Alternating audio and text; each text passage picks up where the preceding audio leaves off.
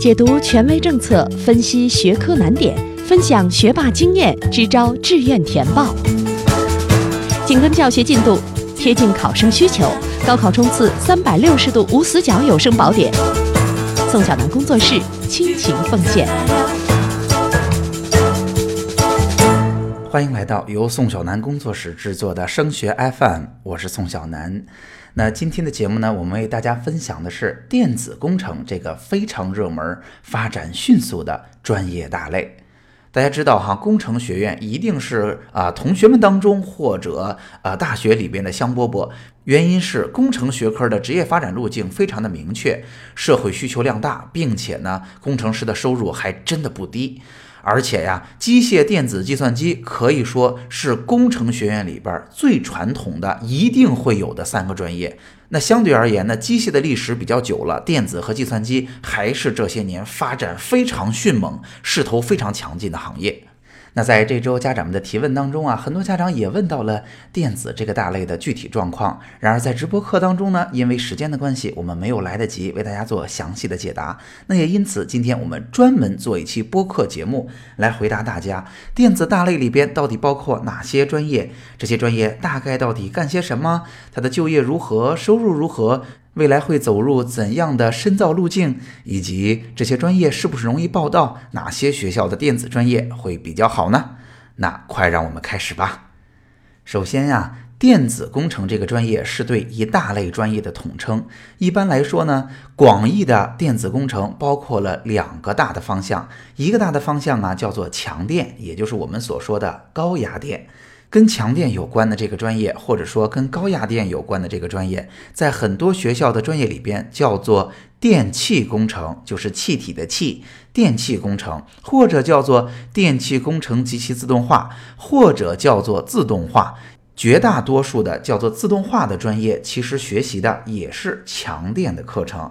简单为大家分享一下电气工程的课程，您就知道为什么说它是高压电的了。首先，它也包括呃电子工程的基础课，像电路原理啊、模拟电路、数字电路、微机原理等等。但是，它有跟高压电有关的课程，比如说叫做电气控制啊、电力系统啊、高压电技术啊，这都是电气工程要学的基础课。所以啊，如果再提到电气工程或者自动化这样的名字，您就知道了，它未来的就业呀，主要其实就两个领域，一个是电网，在我们国家这都是国有的；另外一个就是电源的研发和生产的企业，这样的企业其实也是蛮小众的。所以啊，电气工程及其自动化，别看在每个学校里边的分数是非常非常高的，但是它毕业之后的就业领域是相对比较局限的。大家要有这个准备。那弱电的这一部分，其实啊，在狭义上，我们也把它叫做电子工程。他学的课程，除了刚才说的像电路原理、模拟电路、数字电路这样的基础课以外，还包括像电路与系统啊、通信啊、信号处理啊等等这样的内容。所以啊，电子工程。其实还包括了很多很多细小的方向，比如说有的学校这专业就叫电子工程，有的叫做电子科学与技术，有的叫做通信工程、系统工程、微电子、光电子科学与技术，它们都可以算作电子工程这个大专业方向下的细分学科。如果这个学校的电子工程或者工程院系比较强，那么它可能在本科阶段就把这些专业分得比较细。如果这个学校的这些专业相对弱一些，或者学院的规模小一些，很可能它就叫电子工程，它的分类就不那么具体了。大家能够听明白哈？电子工程的特点是它提供的专业选择比较细分，比较多，所以在平行志愿的规则下，一般每一个学校要求我们或者允许我们填写六个专业。那所以，如果我想学跟电子工程或者电子工程有关的专业的话，我报道的难度可能并不是特别高，原因是我可以选择各种各样的专业或者相似的专业来达到我的目的。即便没有选择名称或者细分领域完全一致的方向，但是我如果选择其他的方向的话，可能也在相同的学院，基础课程百分之七八十也都完全一致。至少啊，我未来无论是转专业呀，还是未来考研出国呀，可能对我的影响并不是很大。说到这儿啊，大家对于电子工程里面的专业大概是如何细分的，会有一个了解了。那我们重点还是要来说一说这个行业的行业状况以及未来的个人发展。那我相信哈，大家一定都知道，电子领域的发展是非常非常非常迅速的，而且大家相信都听说过摩尔定律这个词儿，对吧？就是每十八个月，在芯片的领域里边，它的运算速度就会提升一倍，价格就会降低一半。过去五十年，整个行业都是按照这样的速度去发展的，所以大家能够想象，整个行业的技术更新迭代的速度是多么的迅猛。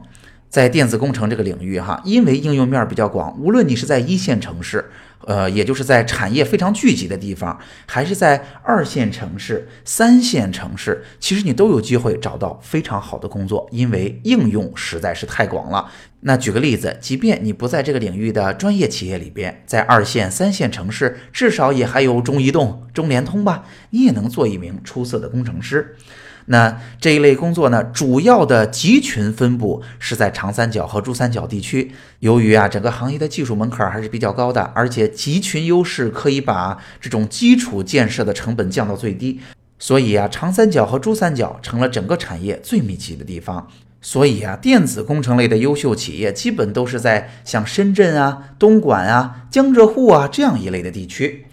那在电子工程的领域里边，只要你踏踏实实的做啊，你的收入在无论是所有的毕业生当中，还是在工程师当中都不算低啊，你能拿到一份相当满意的收入。而且呀，在这个领域里边，我们国家还有全球最好的公司，像大家熟悉的华为呀、中兴啊，像台湾的富士康啊、台积电呀，这些公司都在大陆招聘毕业生，而且每年的招聘规模都不小的。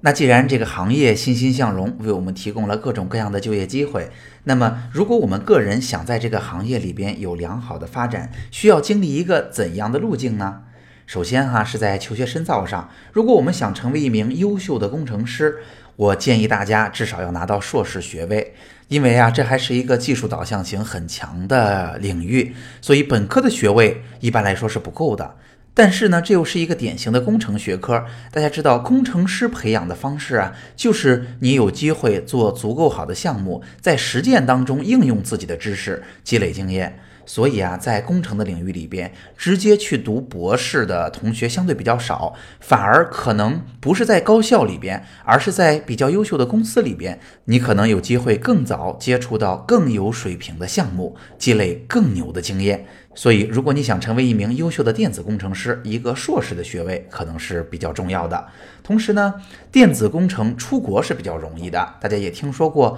啊，美国特别重视 STEM 领域的人，是吧？它包括科学技术、工程和数学。那工程领域的人才在各个国家都是需要的，而且都是被大力培养的。所以，电子工程出国并不难，因为开设工学院的。学校非常多，那只要有工学院，就必有电子工程，所以它的招生规模是能得到保证的。即便在有招生规模的情况下，就业也非常好。所以，如果你想成为一名电子工程师，未来在硕士的阶段打算出国深造，那这条路也并不难走通，而且很可能你未来还能深到一所相当不错的学校。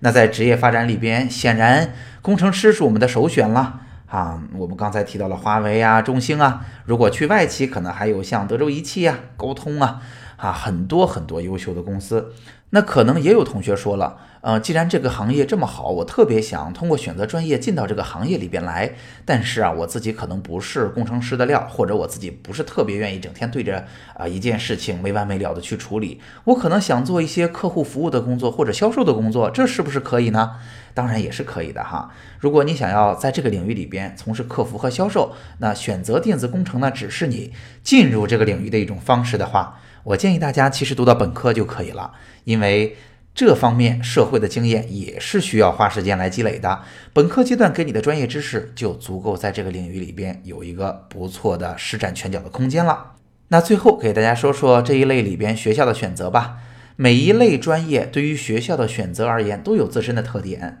那电子工程强的学校主要是三类学校：第一是传统的工科牛校。像天津大学、浙江大学、清华大学、北理工，这都是传统牛校。第二个呢，有一类学校叫做电子科技大学，哈，或者叫做什么什么电子科技大学。比如说有这个电子科技大，有西安电子科技大啊，这都是一类强校。还有一类呢，因为大家知道电子包括了通信这个领域，所以叫邮电的大学。其实电子工程一般也很强，尤其是通信工程很强，包括大家熟悉的南邮、北邮，包括成绩可能稍微低一点的，像重庆邮电啊这一类的专业也都很不错。